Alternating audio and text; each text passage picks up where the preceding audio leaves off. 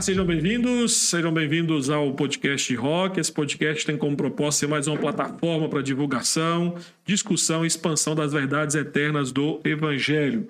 Espero que você que tem nos acompanhado nas, nas, dizer, nas, nas plataformas digitais, né? Deezer, Spotify, Apple Podcast, Cashbox, tenha nos acompanhado. Espero que você Continue curtindo e compartilhando este material, os nossos episódios. Também, caso você queira acompanhar como foram os bastidores deste episódio, está sendo gravado agora, basta ir lá no canal do YouTube, L. Rocha Souza, e você vai ver tudo o que rolou neste, neste podcast. Lembrando que hoje o nosso podcast tem como tema falar sobre mulheres aconselhando mulher, mulheres. Quais são os desafios do aconselhamento realizado por mulheres. E por quais motivos, às vezes, nós ignoramos, como Igreja do Senhor, a recomendação de Tito, capítulo 2, versículos 3 a 4. Outro ponto importante que nós iremos discutir, discutir bastante nesse episódio é teologia é coisa apenas para homens. Então, para nos ajudar a responder sobre isso, Estamos aqui conosco hoje com a presença da Dulceni. Tudo bem, Dulceni? Tudo bem, pastor? tudo bem, graças a Deus. Dulceni tem 47 anos, tem que falar a sua idade, viu, Dulceni? Não, Como, tudo não? bem, sem problemas. 47 anos, é membro aqui da Primeira Igreja Especial de Goiânia, é casada com o presbítero Alexandre há 25 anos, certo? Certo. 25 anos, é... tem dois filhos, o Arthur com 18 anos e o Vitor com 9 anos. O Dulceni tem uma Faça experiência com trabalho infantil, certo, Cini? Infantil. Eu falei infantil. E também tem uma boa experiência com trabalho de aconselhamento com mulheres. É isso mesmo. De um tempo para cá, o senhor tem me dado o privilégio né, de aconselhar mulheres. Tenho tido esse chamado para esse ministério. E do Ceni, você tem feito esse trabalho apenas aqui na PIPG ou envolve mulheres de outras igrejas também?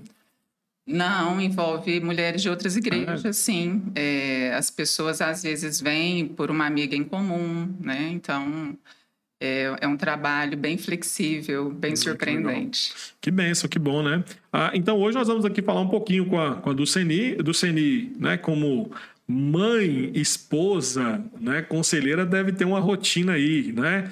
E a minha pergunta é a seguinte: essa rotina que você tem aí de esposa, mãe, dona de casa, o que mais, Luceni, que você faz aí? é uma listinha básica aqui que não caberia no programa, viu, pastor? Mas assim, essa rotina que você tem, o quanto que isso te atrapalha ou quanto que isso te ajuda, né? Na sua rotina aí de ministério de, uh, do aconselhamento bíblico com outras mulheres. Então, é, eu, eu penso que a minha rotina, ela às vezes até me ajuda, sabia? Porque desde que eu tenho tido esse chamado para aconselhamento, eu tento organizar a minha agenda né, de uma forma melhor e deixando as brechas para quando surgir a necessidade de aconselhar alguém. E aqueles que já estão em aconselhamento, a gente já mantém também né, ali os horários. E a rotina de dona de casa, de mãe, acaba sendo mais flexível, né? mais pesada do que quando eu trabalhava fora, porém mais flexível. Então, em certa medida, isso me ajuda. Ah, que legal. Então, então assim, as demandas que a casa te impõe, que os filhos impõem, que o marido impõe, então, de certa forma, não te atrapalha em nada em exercer esse ministério de aconselhamento, né? É, é, é desafiador, né? Mas não me atrapalha, né? Se a gente consegue se organizar, explicar para as crianças que eles não podem aparecer lá. Agora está fazendo durante, online, né? É, durante, online. A, durante a reunião, ou até mesmo presencial, né? Não bata na porta. Mas é tudo uma questão realmente de, de disciplina, de ajustes. Ok, que legal, Lucine. É, é bom você estar falando isso porque pode ser que alguma mulher né, esteja em casa nos ouvindo e às vezes pensa, poxa, eu tenho uma dinâmica de vida tão atarefada que não me é possível dedicar tempo ao ministério de aconselhamento, por exemplo. Então é, é possível ter essa agenda apertada, mas se organizar para ser uma conselheira. É, no meu caso, né, eu, eu, digo que é possível, uhum. né? Eu sei que cada um tem um perfil, cada um tem uma família com demandas diferentes, né? Mas eu, eu entendo que é possível sim. Que bom, que bom. Então, para você que está nos ouvindo aí, que está em casa, mulher que tem desejo de se envolver no Ministério de Aconselhamento Bíblico. Eis o exemplo aqui da Duceni, que estão dizendo que é possível sim, mesmo com a demanda de trabalho aí pesada que uma uma dona de casa tem, é possível sim se envolver nesse ministério. E falando propriamente de, do ministério do CNI de aconselhamento, para você, como, como conselheira cristã, a, a grande pergunta que nós temos que fazer logo de cara é o seguinte: o aconselhamento é só compartilhar experiência? E só compartilhar experiência resolve muitos problemas no aconselhamento, por exemplo? É, veja só, pastor, o papel do conselheiro bíblico é apontar para Cristo. Né? Eu vejo, é, eu sempre me lembro de um exemplo do pastor André, que era um boneco apontando para o estacionamento na Avenida Araguaia. então, pensa naquele trânsito, a gente sem um lugar para parar e um boneco luminoso apontando, né? Estacione aqui. Então, o papel do conselheiro é apontar para Cristo, né? Então, a gente é essa flecha apontando para Cristo. Então, muitas vezes, a gente tem que lembrar o nosso aconselhado sobre a identidade dele em Cristo, né? quem ele é em Cristo, e o, o plano original de Deus para a vida dele, que muitas vezes o, as tribulações, os nossos sofrimentos, nos tiram os olhos né, desse ponto fixo que é a cruz. Então, eu acho que a, a troca de experiências ela pode ser até complementar nesse processo né? Mas ela não é essencial, jamais, né? O essencial, de fato, é Cristo Jesus. É porque eu estou pensando aqui que, às vezes, a, as pessoas têm a ideia de que, ah, eu vou pedir conselho para uma pessoa mais velha do que eu.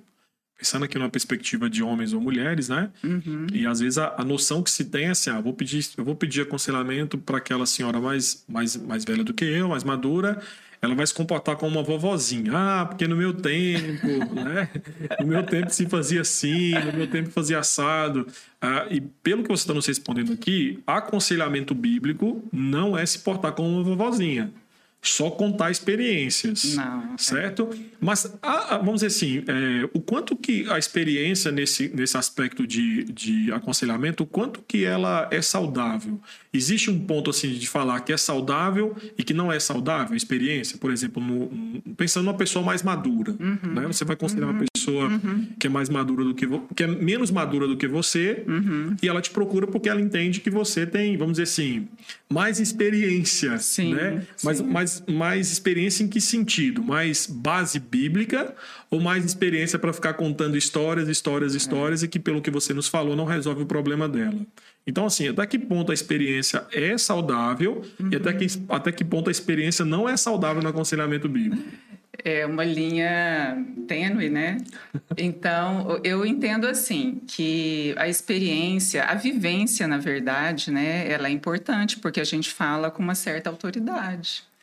É, a vivência de Cristo, por exemplo, né? Cristo veio e passou por todos os nossos sofrimentos. Então, assim, ele é o nosso advogado junto ao Pai, porque ele sofreu na pele, né? Ele sabe o que a gente está sentindo. Ele tem autoridade, né? Para estar ali naquele lugar intercedendo por nós, né? E, e, traz a empatia também, né? Ele sabe, ele coloca o coração dele no lugar do nosso e é como se ele dissesse assim, olha, eu sei, eu sei exatamente o que você está passando e eu posso te ajudar, né? Então, o, eu acho que a vivência, ela, ela traz mais ou menos essa perspectiva. Então, eu, eu acho... Esses dias eu estava até conversando com uma amiga sobre isso, a filha dela está pensando em se casar e tem alguns problemas assim, o noivo tem algum problema com alcoolismo. E até comentei com ela, eu falei, olha, antes da gente se casar, o pai, o amigo pode dizer o que for, mas a pessoa não tem a noção do que é o casamento. Por quê? Verdade. Porque ela não viveu o casamento, né? Então eu vejo assim, a, o lado positivo da experiência dessa forma, né? Quem já passou, quem já viveu, sabe o, é, o que está dizendo, sabe do que está falando. Mas associado a isso, né, tem toda a Bíblia. Verdade. então, a experiência por si não basta, né? Mas uh, se eu associar aos padrões bíblicos aquilo que, que a Bíblia me instrui, então é uma ferramenta fantástica, né? Sim, e é interessante, né, Duceni, porque é, às vezes uma pessoa mais nova consegue aconselhar uma pessoa mais velha não tendo tanta experiência de vida, mas porque o aconselhamento bíblico ele não se baseia no que o conselheiro acha, pensa, mas no que a Bíblia fala. Exatamente. Então, como você falou, a experiência ela vai dar, vamos dizer assim, serve como complemento, que foi o termo que você usou uhum. muito bem, né? Como complemento e às vezes reforço de princípios bíblicos já apresentados, né? Então, é saber usar a experiência, como você falou, né? É onde, onde saber encaixá-la para fortalecer os princípios e padrões bíblicos que você está utilizando no aconselhamento. Né? Exatamente. Né? E o senhor perguntou do, do aspecto negativo. É, eu acho que o risco é eu levar a minha experiência para o outro como se fosse equivalente. Né? Então, o conselheiro ele não está ali para trocar experiências. Né? Às vezes, a situação é semelhante, mas a minha experiência não vale para ele. Então, é, é, tem todo um contexto, né? Tem que ter uma sabedoria aí para se usar isso. Legal, verdade. É, e do CNI, assim, qual que é a, a importância do preparo bíblico teológico para você aconselhar? Nós estamos falando aqui, acabamos de falar que a experiência é importante, mas é complementar. Uhum. Então, existe algo que é maior do que isso. Você mesmo nos falou aqui que a proposta, o objetivo do conselheiro é apresentar Cristo, é apontar para Cristo. Né? Então, uhum. isso pressupõe que você, como conselheiro, você tem que ter um preparo bíblico teológico para isso. Uhum. Então, na sua formação e naquilo que você tem feito hoje, se você pudesse, não vou pedir para você colocar em números, né, porque é difícil, uh, mas é, qual é a importância do preparo teológico bíblico para você se colocar como uma conselheira bíblica, por exemplo? Olha, eu vou citar aqui o Dr. Paul Tripp né? É uma pessoa a quem eu admiro muito e tenho estudado algum material dele. É, ele, ele diz uma coisa bem interessante, que se o conselheiro não estuda a Bíblia e não estuda assuntos é, específicos sobre aconselhamento, é como se fosse um cego guiando o outro. Então, se ele for só pela intuição, ele não vai ajudar efetivamente seu aconselhado, né? E, e, eu acho que mais importante ainda é a nossa completa dependência de Deus. Eu tenho uma amiga queridíssima que, que estuda sobre aconselhamento conosco, num, num grupo que nós já temos há mais ou menos uns três anos. E aí ela fala do papel fundamental do nosso professor Espírito Santo. É verdade. então, é, eu acho que tem que haver, é, mesmo que seja um, um estudo autodidata, né, ou alguma coisa mais formal, nós temos centros que formam especialistas, mestres né, em, em, em, aconselhamento. Uh, fora do Brasil, eh, eu sei de pessoas que se formam em aconselhamento, Isso, que se especializam em determinadas áreas do aconselhamento. Né? Eu ainda não consegui fazer isso, apesar de ser um sonho, né? mas tenho estudado com meus grupos de estudo, tenho estudado de maneira autodidata e tenho aproveitado para fazer é, cursos a respeito de sermão expositivo, tudo o que a Bíblia né, pode oferecer, a gente saber explorar conforme Deus planejou né, a palavra dele, ouvindo o que a própria Bíblia diz. Então, existem ferramentas para isso, né? E eu acho fundamental que a gente lance mão delas. É verdade, deixando bem claro que teologia não é matéria de estudo apenas, apenas dos homens da igreja, né? Eu gosto muito da passagem lá de Priscila, Acla e Apolo, né? Lá em Atos, Atos 18, 18, 26, que interessante que o texto narra que Apolo pregou, né? E Apolo só conhecia do batismo de João, né? De João Batista. E aí a Acla e Priscila chama Apolo até sua casa e ali passa a lhe dar explicações a respeito do, do reino. É uma forma de aconselhamento, né? Então você vê que não é uma matéria apenas de homens, o conhecimento teológico, né? É importantíssimo isso.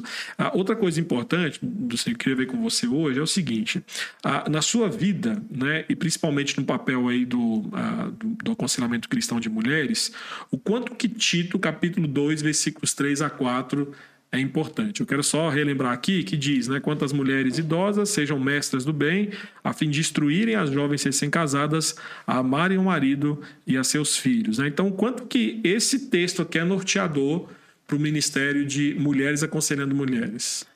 Olha, primeiramente eu quero dizer que o senhor convidou a pessoa errada. Esse negócio de mulheres idosas aqui eu ainda não cheguei lá. Vamos falar com as mulheres idosas, até porque a tradução, né? Eu, eu prefiro o Jim Peterson, que mulheres mais é, velhas. Na verdade, vamos pegar assim, mulheres mais experientes na fé cristã, né? Como diz o Alexandre, eu perco amigo, mas não perco a piada. Né, é porque, na verdade, a tem que pensar assim, mulheres idosas não, nem sempre pressupõe que aquela mulher idosa é sábia na fé, às vezes é neófita na fé, acabou de se é. converter, né? Então, tem pegar questão, mulheres mais experientes na vida cristã. Tem a questão da maturidade espiritual, né? Não, mas só uma brincadeira. É, então, eu entendo esse texto de Tito como uma instrução de Paulo para sermos sal e luz e para vivermos de forma plena conforme a perfeita vontade de Deus para nós. Eu até estava dando uma olhadinha no, no, comentário do Carson, um comentário bíblico, né, que ele tem. Segundo Alexandre, é um, é um livro assim muito grosso e ele diz que é o, o primeiro volume do manual para entender as mulheres. Mas é, é, apenas um comentário bíblico e nele um colaborador dele chamado Peter O'Brien ele diz o seguinte, que, a, que essa instrução às mulheres recém-casadas se concentra no amor ao marido e aos filhos, mas que infelizmente nos nossos dias nós vemos índices altíssimos de divórcio e filhos recebendo men menos importância do que a carreira da mãe. São palavras do autor. Uhum. Eu achei isso muito importante, muito profundo e, e muito contextualizado né, para nós. Então, assim, na minha vida, que é a pergunta do Senhor, Deus tem agido com graça e com misericórdia, porque eu discordava completamente dessas mulheres que deixavam a carreira para se dedicar à família, né? E o Senhor mudou meu coração e me deu o privilégio de ser mãe em tempo integral desde que o meu filho mais velho nasceu. E assim eu tenho podido me dedicar melhor a eles, né? E o Espírito Santo vem trabalhando o meu coração a fim de viver em família, né, de uma forma mais bíblica. Que bênção, né? Que bom, que bom testemunho, né? Então, hoje, vamos dizer assim, quanto as, as mulheres mais maduras, você hoje, então, está na fase de instruir, né, outras mulheres, né? Então, a gente vê aqui que de fato, Tito 2, 3 a 4 está sendo evidente na sua vida, né? Então, acho que, é, isso é, a, acho que a beleza da feminilidade na igreja cristã é isso, né? E, e, um ponto que eu acho muito interessante dessa passagem, aqui em Tito, quando Paulo fala sobre isso, assim, e aí eu quero já caminhar para uma próxima pergunta para você, é que há, há, um entendimento de que quando Paulo fala sobre isso, a ideia que Paulo tem aqui é que é, ninguém é mais bem equipado para treinar uma mulher do que outra mulher piedosa. Né? Então, assim, por quais motivos você entende que uma mulher temente a Deus, aconselhando outras mulheres, é mais produtivo do que um homem aconselhando mulheres? Uhum. É, eu queria só entender um pouquinho melhor aqui é, essa passagem, né? Então, vamos lá para o Eugene Peterson, que é o meu ídolo, né? Que ele fala mulheres mais velhas. É, Dr. Eudine escreveu a, a Bíblia Mensagem, Sim. que nada mais é do que a Bíblia numa linguagem contemporânea, né? Que a gente pode ler com os filhos, é fantástica. Mas conserva com muito zelo a, originalidade do texto, né? Ele teve muito cuidado, tem uma série de revisores que, que o acompanharam nesse estudo para não fugir à originalidade da Bíblia. Então, é, na, na mensagem está escrito assim: Oriente as mulheres mais velhas a viver com respeito, para que não sejam fofoqueiras nem bêbadas, mas modelo de bondade. Que as mulheres mais jovens, ao se inspirarem nelas, saibam como amar o marido e os filhos, sejam virtuosas, puras e cuidem bem da casa e, e sejam boas esposas. Então, eu queria abordar aqui, como boa presbiteriana, três breves pontos. é, essa palavra inspirarem achei formidável, muito esclarecedora, porque o primeiro ponto meu é esse: é que muitas vezes a gente não vai aconselhar por meio de palavras, mas a gente vai aconselhar pela, pelo nosso testemunho, né? A nossa própria vida pode servir de inspiração para as mulheres mais novas, né? É, não, não querendo aqui me vangloriar, não é essa a minha intenção, mas assim algumas pessoas que eu nunca imaginava já chegaram e disseram para mim: olha, eu vejo como você é, abriu mão da sua carreira, como você cuida dos seus filhos, eu vejo é, como você ajuda o Alexandre. E, e, isso tem tocado o meu coração, assim, tem sido um, um motivo de eu repensar algumas prioridades né? E, e, pessoas assim que eu jamais imaginei que eu estaria influenciando, né? Então, eu acho que, que esse inspirarem tem muito a ver com isso. O segundo ponto é que ah, as mulheres, eu acho que seria tão importante assim, né, se elas fossem aconselhadas durante o noivado, durante o início do casamento e por toda a vida, né? Verdade. Pelas mais experientes. Então, assim, aquelas que já passaram por aquelas fases, elas poderiam ajudar essas mulheres no, nos seus desafios de relacionamentos, quaisquer que sejam, né? É, então, eu acho que, que hoje em dia, assim, a gente faz tanto curso, né? A gente o, o, curso superior já é básico, né? Pior que é verdade mesmo. Aí fazemos mestrado, doutorado e, e, e estudamos tanto, mas ah, não nos preparamos para a vida familiar, para a vida no lar, nos, não nos preparamos para cuidar dos nossos filhos, né? Com esse mesmo empenho, com, com essa teoria, porque eu creio também que nós precisamos de uma bagagem teórica. Né? Nós somos seres integrais. Sim. Então, não é só assim espiritualizando a coisa, né? Não vamos só é, fazer conforme a Bíblia nos ensina. Não é só, mas Deus nos deu inteligência para irmos além, né? Para adquirirmos é, conhecimentos que vão nos ajudar nas questões práticas com os nossos filhos, com o nosso marido, né? E o terceiro ponto é, já é aquele em que a pessoa realmente precisa de uma ajuda porque está passando por uma luta, é, por uma provação. Então, é, eu acho que, que é muito importante existir essa identificação, essa empatia, né?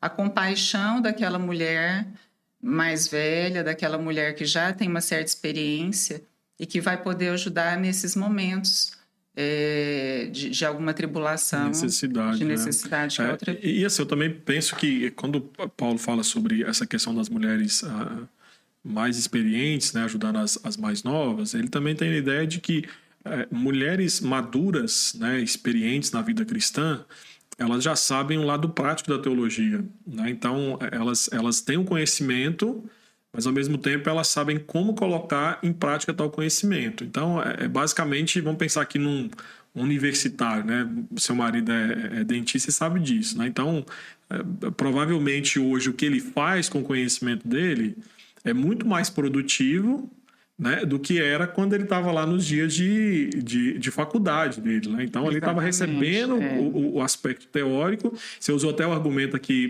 poucos minutos atrás, seria interessante, né? uma coisa é você aconselhar a pessoa sobre o casamento, mas a pessoa ainda não viveu o casamento. Né? E é provável que depois que ela viva o casamento, ela se lembre daqueles conselhos e muitas vezes vai dizer, poxa, por que, que por que, que eu não dei ouvido lá atrás dos conselhos, é, né? É. Por quê? Porque ela começa a ver que a, a, agora tem que colocar em prática aquilo que é teórico. Então, eu, eu vejo assim, quando Paulo fala sobre isso aqui em Tito, a perspectiva de Paulo é por que buscar pessoas mais experientes, sejam mulheres ou sejam homens, né? uhum. né? É porque já sabe colocar em prática o lado da teologia que às vezes fica no campo muito abstrato, né? Muito muito teórico, né? Às vezes fica um pouco subjetivo, né? E aí você consegue dar a praticidade daquilo que você que você agora tem como um referencial teórico, né? Sai da teoria e consegue colocar na prática, né? Mas isso levantou um ponto importante, você queria puxar com você que era o seguinte. Uh, você falou aí que, se eu não me engano, foi o no, seu segundo ponto, né? Que você falou, o primeiro ponto foi sobre a inspiração, uhum. né? O segundo ponto foi sobre... Sobre uh, as mulheres seriam aconselhadas previamente, previamente. né? Noivado, pois é, e aí vamos pensar então no seguinte assim...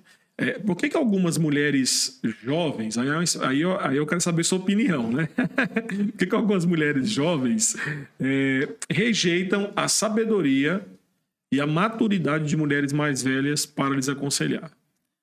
Bom, eu imagino que existam aí inúmeros motivos, né? Mas vamos pensar aqui em um ponto. Por isso nós falando assim, algumas, algumas jovens, não são todas, mas algumas é. jovens elas têm essa tendência né, de não longe de mim, longe né? de mim buscar é. conselho naquelas irmãs mais velhas, porque é. elas não têm nada a me acrescentar. É. Então, assim, por que motivo você acha que. Aí nós vamos pensar assim: uma, uma jovem cristã que pensa assim, ela está indo contra o que Tito está dizendo. É. Né? Então a gente quer saber de vocês é, quais são nós, os motivos. Nós, nós vamos começar então com um versículo do qual eu gosto muito, né? que é na multidão dos conselhos está a sabedoria. Exato. Então a, a, Bíblia fala o tempo todo né? sobre aquele conhecimento que é passado e aprender com, a, com quem já viveu. Agora, o que eu penso é que o mundo despreza isso. Né?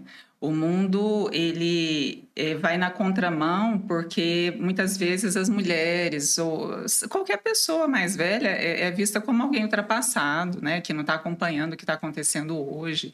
É como se aquilo tudo não tivesse mais valor, né? E é o contrário, né? É o contrário. Então, é, eu acho também que há o famoso choque de gerações, né? No caso das mulheres, eu penso que algumas mulheres mais velhas, às vezes, elas não conseguem se conectar, tem alguma inabilidade ali para se conectar com as mais novas. É, então, eu não, eu não, diria que é só uma questão das mais novas. Eu, eu diria que, que, é uma questão, assim, de, infelizmente, o, o pecado estar atrapalhando o bom funcionamento do corpo de Cristo, né? Então, tem que haver uma humildade por parte das mais novas, né? Quando eu era mais jovem, eu era tipo impossível. o Alexandre deve achar que eu ainda sou, né? Mas assim, a gente né, tem muito orgulho, acha que sabe tudo, acha que as coisas que a gente lê vão, podem é, suprimir as outras, né, que já foram testadas e que já vêm sendo usadas. Eu lembro quando o Arthur, que é o meu mais velho, nasceu, aí a, alguns médicos nos aconselharam ao cuidado com o conselho das mães. Então, assim, nada que a minha mãe falava valia, sabe? Porque, assim, eu já tinha lido tudo, eu já sabia de tudo e me arrependi muito das besteiras que eu fiz, né? Aqui é bem isso mesmo. Então, é, é a questão mesmo da gente entender a luta nossa contra o mundo, né? Contra a cultura do mundo. E também eu acho que tem uma coisa importante, Seri, que assim, eu, eu, vou tentar puxar na minha memória aqui meu tempo de, de, de crente, né? Desde que eu nasci no lar evangélico, então assim, eu tenho 39 anos de vida e desses 39 anos vivendo dentro da igreja evangélica, né? É, eu não me lembro, sinceramente, assim, nas gerações passadas, de ter esse despertamento para mulheres aconselhando mulheres como tem hoje. Né? Então, assim, você está falando aqui para gente de curso, de um grupo de estudo que você tem, né, que você faz parte, nós tivemos aqui um dos episódios que foi a Salma e a Elisa, elas falam a mesma coisa, que elas participam de grupos, né? Alguns grupos até você faz parte desses, desses grupos em que vocês estão é, é, preocupadas em se preparar. Nós temos hoje é, boas autoras, né, com bons livros focados nessa questão de aconselhamento, né, a, aquela é, Elise Fitzpatrick, né, que tem dois, eu, tenho, até coloquei aqui dois livros dela para citar que são de aconselhamentos, perspectiva de mulher aconselhando mulher. Ah, então, eu também penso o seguinte: tem tudo isso que você falou, mas é uma crítica para nós como igreja. Nós falhamos com as gerações anteriores. Né? As gerações anteriores, elas, ah, ah, as mulheres em si, elas não foram preparadas para aconselhar mulheres. Né? Tinha, às vezes, uma ou outra, mas era muito mais na, na perspectiva de experiência uhum. do que de preparo teológico. Uhum. Né? Então, é, é, é, vou fugir do nosso roteiro aqui, né? mas você vai saber responder muito bem. É, como é que nós podemos corrigir essa falha? É, você, já, você, já tá, é, você já colocou algum, algumas coisas aqui que é uma, é uma, é uma correção mas não é uma correção oficial, é uma correção de, de boa vontade, porque algumas mulheres uhum. viram essa necessidade. Mas como que nós, igreja, podemos de fato falar assim: olha, é uma falha que existe, uhum. como igreja vamos corrigir isso? Como é que você, como mulher, acha que nós poderíamos fazer isso? É, eu, antes de, de, responder diretamente, um outro ponto é, que eu acho que tem que ser levado em consideração é a questão cultural. Né? Aqui no Brasil, a gente não tem o menor costume disso, né? Uhum. Como igreja. Agora, eu acho que em alguns lugares, talvez, né, seja um pouco diferente, né, em algumas outras culturas. É, mas eu, eu defendo muito, assim, para começar esse processo, a se criar intimidade. Viver, viver aquela vida é, que a Bíblia propõe, né? a, vi, a vida do corpo de Cristo. Então, assim, Primeiro, as mulheres precisam ter mais tempo, né? Porque se você convida uma amiga para um café, se você conversa com ela, se você convida ela para estudar um livro com você ou para orar com você, né, já é um princípio disso aí. Então a gente não precisa fazer grandes coisas. Aliás, a Bíblia é muito simples, né? O segredo de muitas coisas está na simplicidade. Então, eu, eu já que o senhor falou assim que às vezes a gente vai aqui agora olhar a, a, a, a nossa própria realidade, reavaliar o que a igreja sim, né, sim. precisa mudar, Eu acho que às vezes a gente faz muitas grandes programações, grandes eventos, né? E aí tem muita gente reunida, mas estão, estão todos sozinhos. Então, é, talvez a gente precise repensar isso. Né? Então, vamos imaginar aqui é, mulheres que já estão estudando aconselhamento. Se elas começam a, a convidar intencionalmente outras mulheres mais jovens, né? E, e, ali na sua casa, o que vai acontecer? A pessoa já vai ver a rotina, a pessoa vai ver o funcionamento da casa. Às vezes, as palavras não vão ser tão necessárias. Né? Então, convida para estudar um livro sobre o assunto. É, pode, pode haver algum tipo de programação, não tem problema, né? Mas é, eu, eu acho que a gente tem que, que repensar as nossas prioridades como igreja e voltar a criar intimidade. Né? Tá bom, nós vamos estudar teologia, nós vamos estudar a Bíblia, mas nós também precisamos criar intimidade e, e automaticamente esses grupos vão frutificar. Né? O senhor citou a Anelisa, que veio aqui com a Salma. É, então, de um, de um grupo que nós tínhamos para estudar aconselhamento, hoje já existem, se eu não me engano, quatro. Né? É, cada uma dessas meninas, é, não por iniciativa própria, viu, foram procuradas ou por um pastor, ou por uma vizinha, né, ou por amigas, e já tem os seus grupos estudando os mesmos livros, às vezes com outro enfoque, de acordo com a necessidade, né? Mas é, é, uma coisa que vai acontecendo, assim, vai ramificando, vai frutificando naturalmente. É, mas aí, assim, a, a minha crítica aqui é uma crítica não pensando na nossa igreja local, mas na igreja como um todo, né? Uhum. É, pensando assim na igreja... É, você falou que existe um aspecto cultural, ok, concordo com você que existe um aspecto cultural, mas nós continuamos falhando quanto a isso, porque a, a necessidade de termos mulheres preparadas para instruir outras mulheres a necessidade que a Bíblia nos coloca, vamos dizer assim, em xeque. Né? Ou nós preparamos mulheres para que elas possam cumprir o que Tito está dizendo, ou nós estamos falando como igreja. Aí não tem uma escolha cultural. Né? Porque a Bíblia é supracultural. É, né? Eu digo né? que a cultura às vezes nos impulsiona nos impo... Não, sim, né? eu concordo com você. de uma forma é, antibíblica. Né? Eu concordo com você, mas eu penso assim que, é, pelo que você está me falando aqui, é, eu vou tentar aqui peneirar, você, você fala, ó, oh, pastor, você está viajando, é isso não, né? Eu acredito que a igreja poderia, é, mesmo não tendo eventos grandes, ou se tivesse eventos grandes, focar nisso, né? É, é, pensar em programações em que, de fato, prepare as programações que eu falo, não precisa ser coisas grandes, como você falou, os pequenos grupos em si, né? Uhum. É, é, que prepare as mulheres para isso também, né? Porque nem você falou, até hoje, pelo que você está me falando, são coisas assim que surgiram espontaneamente entre vocês, porque vocês uhum. notaram as necessidades e começaram a trabalhar. Ah, mas para frutificar de forma bem mais intensa, como você mesmo falou, né? A questão da intencionalidade, convidar pessoas de forma intencional a igreja precisa também dar esse passo para ser intencional quanto a isso. A igreja abrir portas, Exatamente. Né, é, disponibilizar material, disponibilizar recurso, disponibilizar é, é, recursos humanos, que tem pessoas capacitadíssimas na igreja que poderia estar auxiliando quanto a isso, e às vezes não auxilia porque não sabe.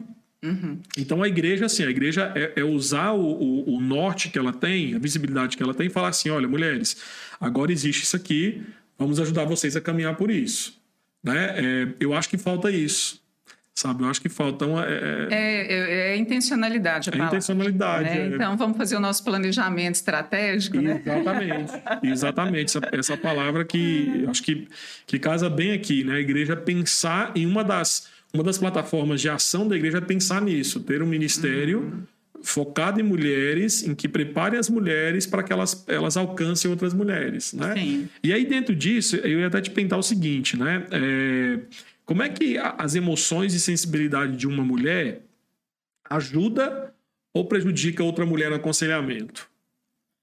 Então, eu acho que as mulheres, uh, quando elas lançam mão das suas emoções, elas conseguem se colocar bem no lugar do outro. Né? Então, assim, essa sensibilidade me faz sentir como outro, chorar junto, né? Quantas vezes eu já chorei junto com as minhas aconselhadas? e, e, a minha mentora, que é a, a Minka, né? Ela que começou o primeiro grupo que nós temos aqui de estudo sobre aconselhamento, ela é mestre em aconselhamento, né? Então, assim, ela falou, gente, às vezes a gente vai simplesmente chorar junto. A gente não tem o que dizer naquela hora, a gente não tem o que fazer. Mas o fato de você ouvir né, e acolher a pessoa para aquele momento já basta. Né? Ora junto, porque o Senhor vai dar a direção. Né? A gente vai, vai simplesmente acolher. Às vezes é só isso. Né? É, mas às vezes a gente tem uma dificuldade, assim, essa, essa emoção, essa sensibilidade nos provoca uma, uma dificuldade é, de ter uma percepção mais prática e mais objetiva sobre determinados assuntos.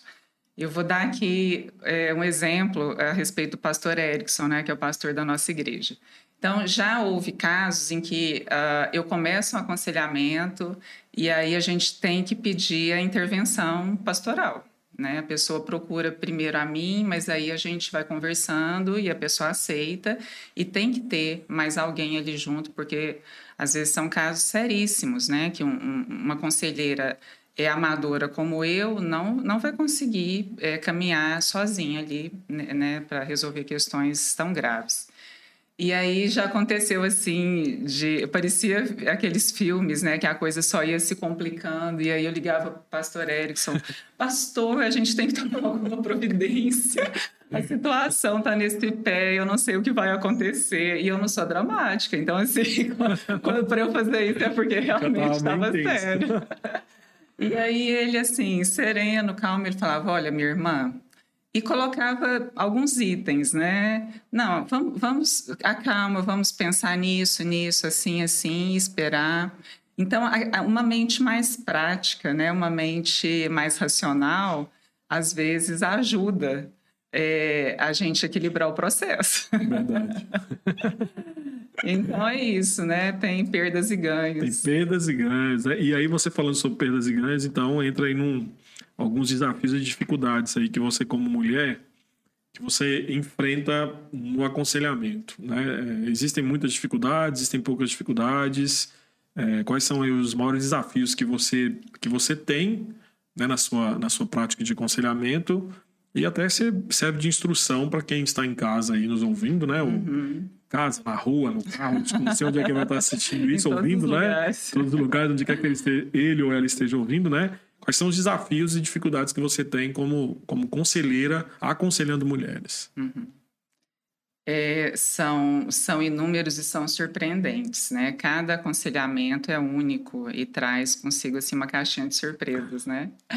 Então, uh, eu acho que, que talvez o, o maior desafio seja uh, a gente ter uma, uma certa neutralidade né? Saber ouvir a pessoa, saber acolher, mas é, dar um espaço né? para que é, o Espírito Santo esteja agindo e, e, que a resposta certa venha do Senhor. Né, para que é, aquele, aquele caso seja conduzido e seja solucionado. Então, é, um grande desafio é esse, a, a gente pedir a Deus para nos livrar de nós mesmos, né? Verdade. Para não, não, ter aquele impulso de tomar partido e, e, tentar resolver com as nossas próprias forças. É, outro desafio é a gente não se julgar melhor que o outro. Eu participei de um congresso de aconselhamento com o Bob Jones e ele falou uma frase muito marcante. Ele falou: olha, como conselheiros, vocês vão aconselhar, às vezes, pessoas, é, entre aspas, terríveis, né? Assim, pedófilos, ladrões, assassinos. Agora, você sabe o que é pior do que ser um pedófilo, um, um assaltante, um assassino? É você se julgar melhor do que ele. Então, todos nós somos pecadores e a gente só é diferente porque a graça de Cristo nos alcançou né? Porque a graça de Cristo nos transforma e nos livra, né, do pecado. Então, é, é, é essa luta diária, porque muitas vezes, né, a gente começa a, julgar o outro e a, a, guardar raiva, né? Assim, eu já orei muitas vezes, Senhor, Senhor, me ajuda a perdoar esse marido dessa minha aconselhada, porque eu já tinha tomado todas as dores para mim, né? E aí também levar a pessoa a, a se lembrar do chamado dela para o perdão, né? em situações dificílimas mesmo que ela opte por não permanecer junto, que também eu acho que a gente, a, outra questão das nossas igrejas, né, já que a gente tocou nesse assunto antes, a gente parece que tem um pavor de falar sobre divórcio. Então, em momento nenhum no aconselhamento, nós vamos tocar nesse, nesse assunto. E a Bíblia, se a própria Bíblia já disse que há motivos para o divórcio, que, que há concessões por causa da dureza do coração, né? um casamento, gente, só pode ser levado a dois. Então, eu não posso exigir que uma das partes faça o papel do outro. Né? Então, assim, mesmo que, que a gente tenha que dizer para a pessoa: olha, você é, tem direito ao divórcio. É, as implicações serão essas, essas e essas, mas o seu chamado é ao perdão, ao quebrantamento e ao perdão. E aí a gente também tem que exercitar demais a entrega, né? A entrega ao Senhor. Verdade. Não somos nós que vamos direcionar aquela, aquela resposta, né? Então a gente vai orar e vai esperar que o Senhor mostre. É Ele quem vai conduzir naquele caso. Então, sim, são inúmeros, né? Eu citei aqui alguns é, desafios. Eu penso assim que um dos desafios que é marcante no aconselhamento é você eu acho que é, é que nem você falou, neutralidade. Neutralidade de você, às vezes, estar tá aconselhando, você vê que aquilo ali é o, é o melhor para a pessoa fazer, é o certo para a pessoa fazer, e a pessoa não consegue enxergar, né? Então, é, é o desespero de você falar, gente, mas como assim? É, é, é, tão cristalino que esse é o caminho, que esse é o princípio a ser seguido, e a pessoa não quer seguir, né? É, você falou da questão do, do, do divórcio, é, eu acho que, e o ponto que você focou aqui bem sabiamente, né, do Seni, é que nós, em momento algum, nós incentivamos o divórcio, nós queremos sempre a restauração. Só que existem situações em que percebe-se, que nem você falou, que uh, uma das partes não consegue mais conviver juntos. Então, como conselheiro, né, você vai fazer o quê? Você vai, eu lembro que uma vez, eu não vou citar aqui o pastor, mas uma vez eu reunião de conselho, tinha um casal que tinha passado várias vezes pelo conselho, várias vezes, e sempre ia por conta de briga, de discussão.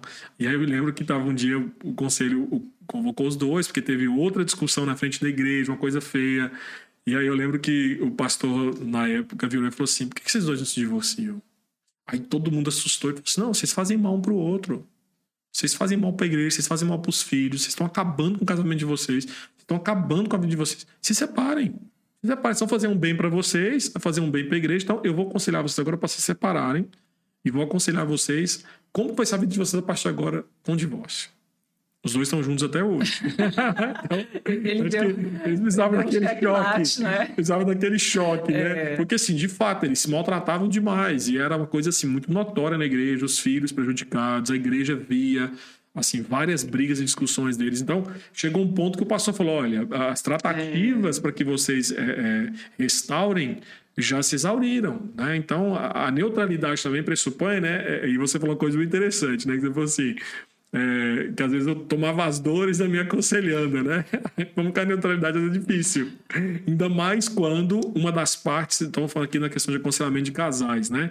Quando uma das partes feriu demais a outra. É, terrível. Né? Feriu, machucou. Aí você tem que aconselhar os dois pela perspectiva redentiva.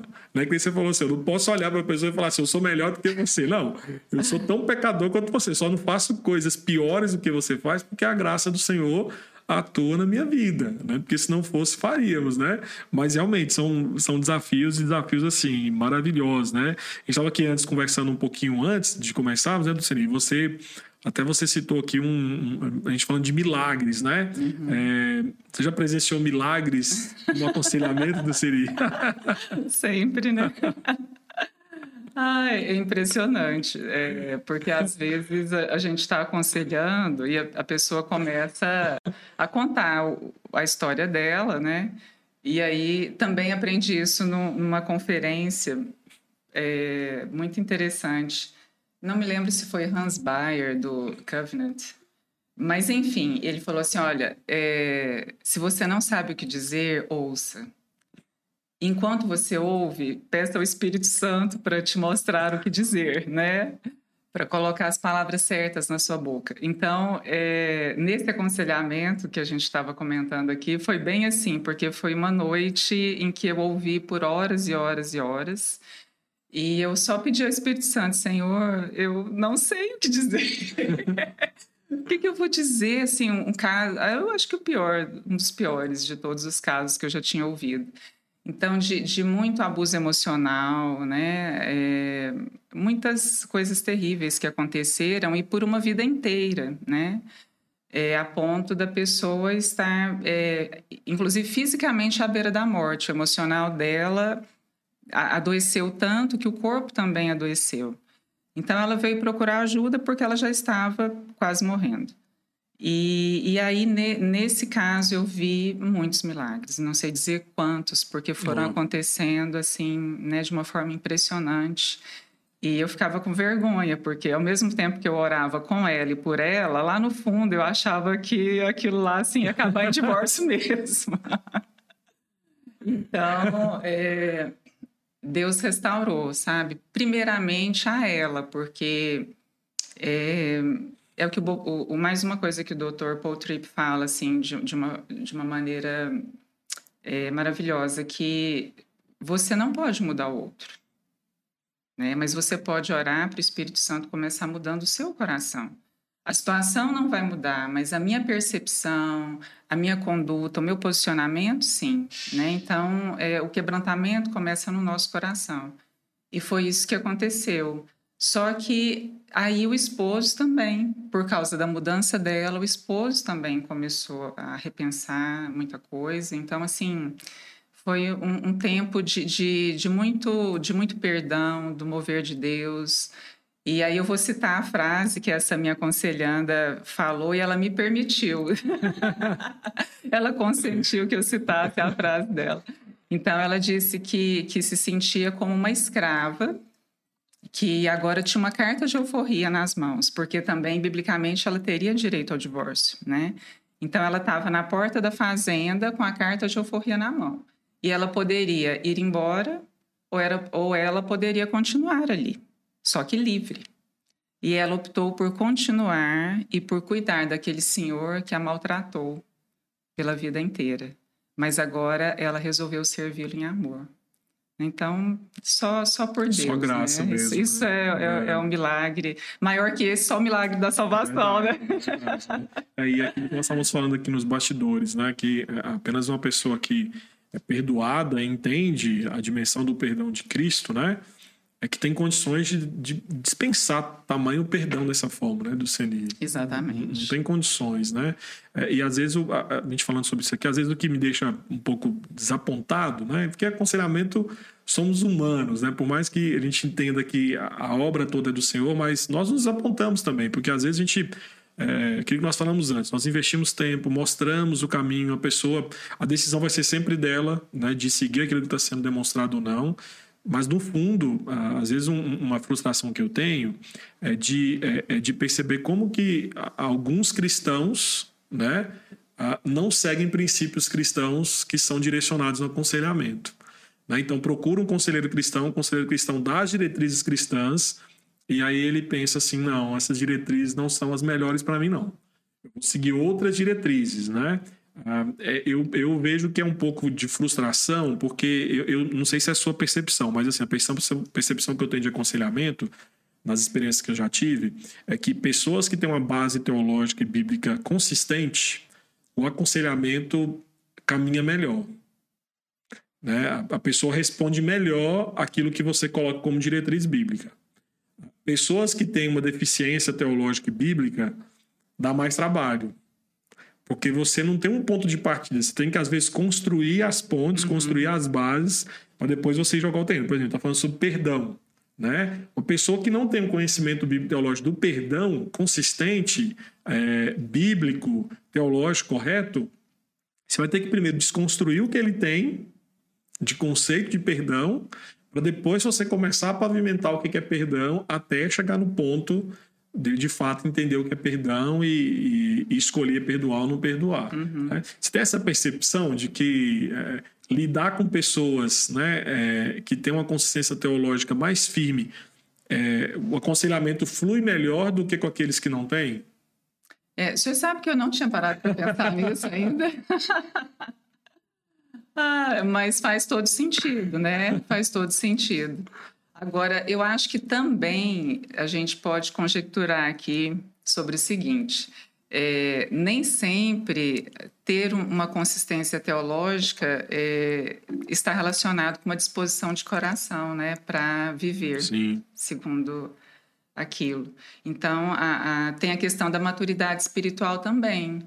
É que às vezes a pessoa não tem a consistência, mas é, o pouco que ela sabe é suficiente para que ela tente viver, né, para o Espírito Santo continuar agindo ali na vida dela e ela, e ela viver de acordo com o plano de Deus para ela, né?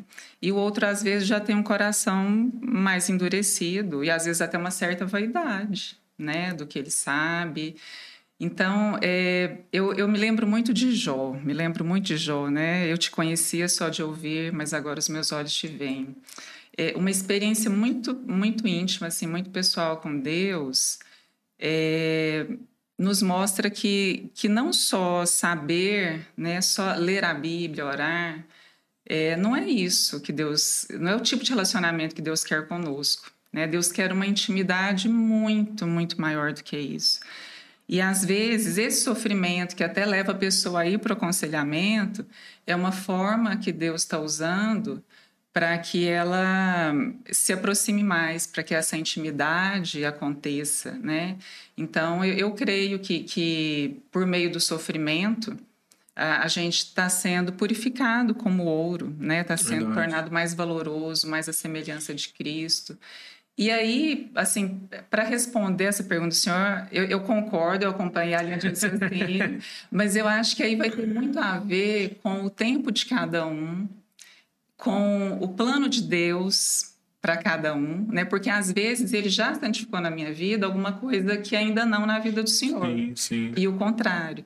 E uhum. ele pode nos usar, né, como instrumento de bênção na vida um do outro. Mas, assim, de, de uma forma panorâmica, eu creio que seja mais fácil, né? Aconselhar as pessoas que, que é. já têm uma certa noção. Estou repensando aqui, né? Porque você usou um termo aqui da vaidade. A vaidade, ela, ela às vezes interfere também. Né? Às vezes a pessoa tem um conhecimento e quando você apresenta o conhecimento, conhecimento bíblico, ela usa o argumento. Isso eu já sei. Uhum. Né? E aí você usou outro termo interessante.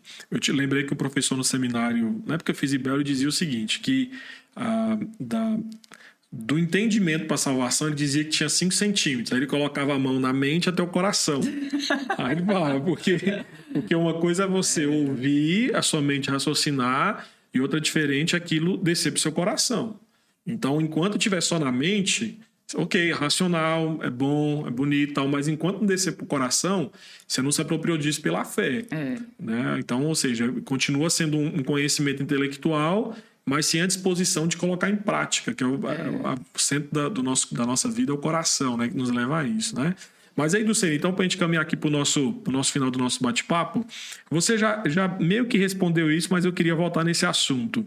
Ah, qual a importância de um aconselhamento ser centrado na pessoa de Cristo? Você já respondeu isso meio que assim, de pincelou lá no início, né? né? Mas aí eu queria saber agora de forma mais aprofundada, né? Como, qual é a importância do aconselhamento ser centrado aí na pessoa de Jesus Cristo? Certo. É, eu, eu não sei se o senhor já ouviu falar sobre um filósofo brasileiro muito conhecido chamado Falcão. Humorista. Aquele do girassol uhum. na tela, né? Então, ele fala assim, dinheiro não é tudo, mas é 100%, né? Então, assim, aconselhamento bíblico, é... Cristo não é tudo no aconselhamento bíblico, mas é 100%, né? É lógico que, que sem Cristo é impossível, né? É, e aí eu, eu, sempre faço uma pergunta que é crucial no início do aconselhamento, que bate com o que a gente estava acabando de falar aqui. É, qual é a sua expectativa como aconselhando? Né? Por que, que você veio buscar aconselhamento? Porque às vezes a pessoa ela não vem buscando a Cristo ela vem buscando, de repente, até um respaldo para aquilo que ela já decidiu. Verdade. Né? Eu já aconselhei pessoas que já tinham tomado uma decisão e não, não, me, assim, não me ouviam, não estavam dispostas. Né? Elas, parece que era um ritual. Eu vou passar pelo aconselhamento, porque aí eu fiz de tudo. Aí ela fala assim, olha, eu tomei essa decisão, mas eu já fiz de tudo e não deu certo, né? Desencargo de é, consciência, é, né? De quer, consciência. quer ter a sua, vamos dizer assim, validar a decisão dela com a sua é, opinião, né? É. Então, eu, eu percebo isso, assim, que o, o conselheiro bíblico, ele tem que fazer essa pergunta porque ele também não é um guru. Muitas vezes a pessoa vem porque ela acha que você né, é o pastor quem vai ajudar, é o conselheiro quem vai ajudar. E o conselheiro simplesmente vai ajudar a pessoa a sondar o seu coração e a se lembrar que Deus escreveu a história dela. Né? Então, Deus escreveu a minha história e tudo vai acontecer no tempo determinado por Deus. É, tem coisas surpreendentes, né? Assim, acontecem coisas terríveis na vida da gente e a gente não entende o porquê. Às vezes Deus revela, às vezes não, né? Eu estava esses dias é, preparando para crianças a história de José e achei fantástico, porque eu até corrigi uma coisa que eu já tinha ensinado errado, né, para as crianças, uma palavra, uma palavra. Que é, é que Deus ele não transformou todo aquele mal em bem, não é transformou, ele planejou para que fosse daquele jeito, né? José fala para os seus irmãos, fala, olha, não, vocês não me fizeram mal, assim, foi Deus, isso tudo estava dentro de um plano maior de Deus. Né? Aí, se a gente lembrar que José é tipo de Cristo e tal, a gente vai entender tudo. Né? Então, eu acho que a questão é essa: né? você mostrar para a pessoa que Deus planejou tudo. Mesmo que pareça um mal do outro contra ela, mesmo que pareça uma injustiça muito grande.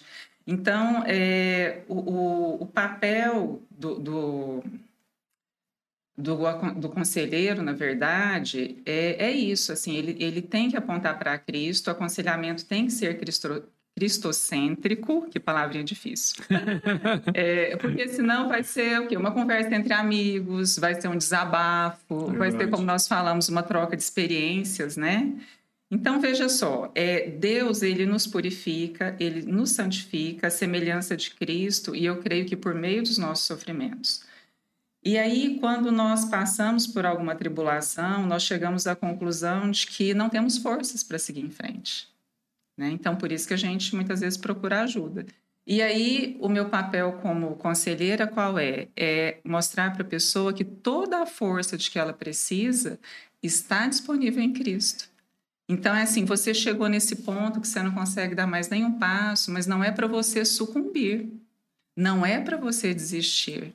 Porque quando Deus nos prova, é, é para nossa aprovação, né? Verdade. Então, é, o papel é esse, é falar assim, ó, olhe novamente, você só perdeu o foco. Olha de novo ali para a cruz de Cristo, porque na cruz ele já conquistou a vitória, né, sobre a morte, sobre o pecado, sobre todas as tribulações, e de lá é dele que vem a força para você continuar, né, para você ir em frente, para você passar por esse sofrimento. Então, eu, eu simplesmente não, não entendo é, que possa existir um aconselhamento bíblico, bíblico, que não seja cristocêntrico. É, até porque a gente entende que é Cristo que traz a cura para o coração. Né? O, o, ser humano precisa da verdade transformadora que procede de Cristo. Né? É nele, como diz Paulo, que está escondido todos os tesouros da sabedoria divina. Né? Então, não tem como você ter um aconselhamento redentivo não passar pela pessoa que redime, que é Cristo. Exatamente. Ah, e aí eu quero finalizar a nossa última, nossa última pergunta aqui hoje, Luceni. É, você que está trabalhando com aconselhamento bíblico, né? Como desenvolver esse ministério? Às vezes tem alguma, alguma irmã é, nos assistindo, nos ouvindo, né? Que não frequenta a PIPG e às vezes está nos ouvindo e fala, poxa, aqui na igreja não tem. Eu gostaria de ter esse ministério na minha igreja. Né? Então, assim, quais dicas você daria para que essas é, irmãs que estão nos ouvindo pudessem desenvolver um ministério de mulheres aconselhando mulheres na igreja local delas? É, é eu só queria fazer um parêntese aqui antes, que de certa forma todos nós somos conselheiros, né? Verdade. Assim como todos nós somos teólogos, né? A gente falou de teologia agora há pouco, só homem é teólogo, né? Não, todos nós somos teólogos, é, mas só depende do tipo de teologia que a gente vive, né? É verdade mesmo. então, todos nós também somos conselheiros em determinada medida.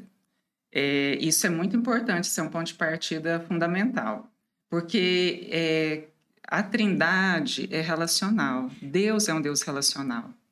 Então, assim, é impossível que a gente viva sem relacionamentos. E o relacionamento perfeito é de Deus com Jesus, com o Espírito Santo. E ele trouxe isso para nós. Então, o plano dele todo envolve relacionamentos. E conforme a gente falou agora há pouco, é, como o, o, o, a nossa santificação, o nosso processo de santificação não, não é assim produção em série, então nós somos agraciados, né? Deus escolheu assim que a gente fosse instrumento dele na vida uns dos outros. Então, assim, eu acho que de uma forma geral, a, a, as igrejas, todos os crentes têm que ter essa consciência né? Nós somos conselheiros. Se você é crente, parabéns.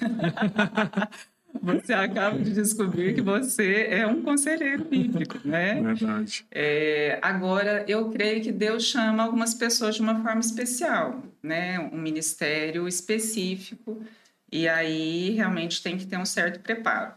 Então, é, para quem está querendo começar, é, alguma coisa assim na sua igreja, eu acho que é fundamental que tenha alguém especializado nessa área, que seja é, formado em aconselhamento ou que tenha feito uma pós-graduação, mestrado. Tem que ter alguém que tenha um conhecimento, uma bagagem sobre aconselhamento bíblico. É, e aí pode-se fazer, de preferência, um grupo pequeno para começar, porque assim, eu, eu não é, eu não vejo muito proveito em grupos muito grandes por conta da falta de, de oportunidade das pessoas criarem intimidade, é, é, manifestarem as suas ideias. Né? Então, eu acho que esse grupo, a primeira coisa, ele tem que viver o aconselhamento, entendeu? Então, por exemplo, no nosso grupo das conselheiras, esse que, que nós já temos há alguns anos, a primeira coisa que, que a gente recebeu instrução para fazer, né, quando a nossa mentora começou o grupo, foi orar umas pelas outras. E aí o que acontece? No momento em que a gente está colocando os pedidos de oração, não é só um pedido de oração. Ali a gente já contou a vida, entendeu? Então acaba sendo. Já se abriu, já. É o momento que a pessoa desabafa, e aí a outra irmã às vezes já aconselha, né? E no final nós oramos por aqueles assuntos. Depois passamos para o livro. Então tem uma parte, né, uma parte teórica que é preparada assim com rigor, com fidelidade à palavra, né? Esses livros são escolhidos a dedo. E, e, cada uma das irmãs, elas, é, elas preparam e elas dirigem o estudo. Porém, é um estudo de que todas participam, não é uma palestra. Né? Então, um grupo menor favorece que, é, que todas possam se manifestar, né? que todas possam dar ali uma opinião. Então, é muito rico, muito rico. Então, minha sugestão é essa, assim, que se comece assim, né? E, e esses grupos podem continuar mas é, esse mentor, ou, ou que seja até o próprio pastor, né, ele tem que estar por ali, né, disponível, uhum. sempre que necessário. Esses grupos podem se ramificar, mas eu também acho muito perigoso que, que não haja alguém é, devidamente instruído nessa área para poder liderar, né? E eu acho que é isso, né? É um exemplo que eu queria dar. É, o, o, livro Instrumentos nas Mãos do Redentor. Muito bom esse livro. Dr. Paul Tripp, porque ele é parte de um material, né? Eu, eu acho que não tem nada mais traduzido além desse livro. Mas no final desse livro, ele comenta que esse livro é parte de um material que ele preparou, né, para que as igrejas pudessem trabalhar sobre aconselhamento bíblico. E é um livro muito bom. É muito bom mesmo. É um, é um livro grossinho, né? Assim, é. Para quem não está habituado a ler, é um livro grossinho. Mas é muito bom, principalmente no final lá ele tem algumas dicas, né? Perguntas raio X, é. né? Uhum. São os anexos muito bons. É, mas assim, hoje nós temos muitos livros bons de aconselhamento, né? Eu tava, eu até trouxe alguns aqui, anotei alguns aqui, né? Mulheres ajudando mulheres, é, Mulheres aconselhando mulheres, né? Os dois da, da Elise Fitzpatrick. É, Mulheres Sábias, né? Que é da Lídia Bonac, da Fiel.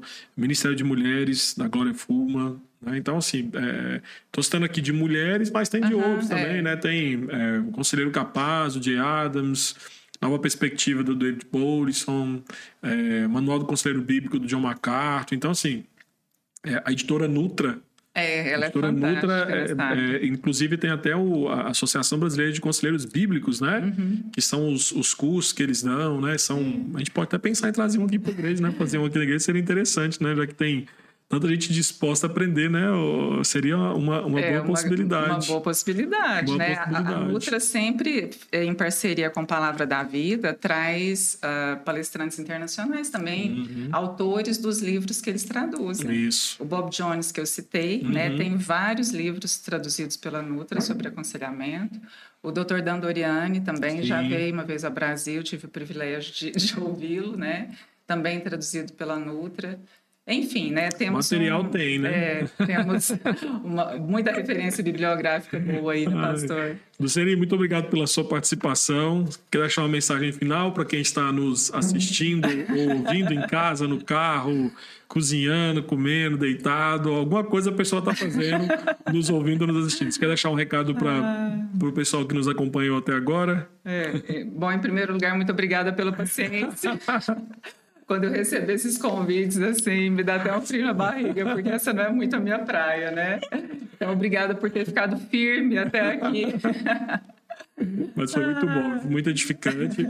E eu quero agradecer, Viloceli, pela sua disposição em estar conosco. Agradecer também quem ficou conosco até agora, até o final, né? Pedir pro pessoal que, se gostou desse episódio, esse episódio abençoou a sua vida, que você possa não apenas curtir, mas compartilhar também com outras pessoas. Luciane, obrigado, viu, novamente. Okay, eu que obrigado agradeço. Disponibilizado um pouquinho do seu tempo, da sua agenda aí corrida para estar aqui conosco hoje. Foi muito edificante, instrutivo e tenho certeza absoluta que ah, não só as mulheres, mas os homens também que assistiram esse episódio, ouviram esse episódio, foram extremamente abençoados, edificados e desafiados a se envolverem no Ministério de Aconselhamento Bíblico. Obrigado, minha irmã. A Deus toda a glória, viu? Amém, toda a glória. Que nos acompanham, muito obrigado, meus queridos. Deus abençoe vocês. Um abraço.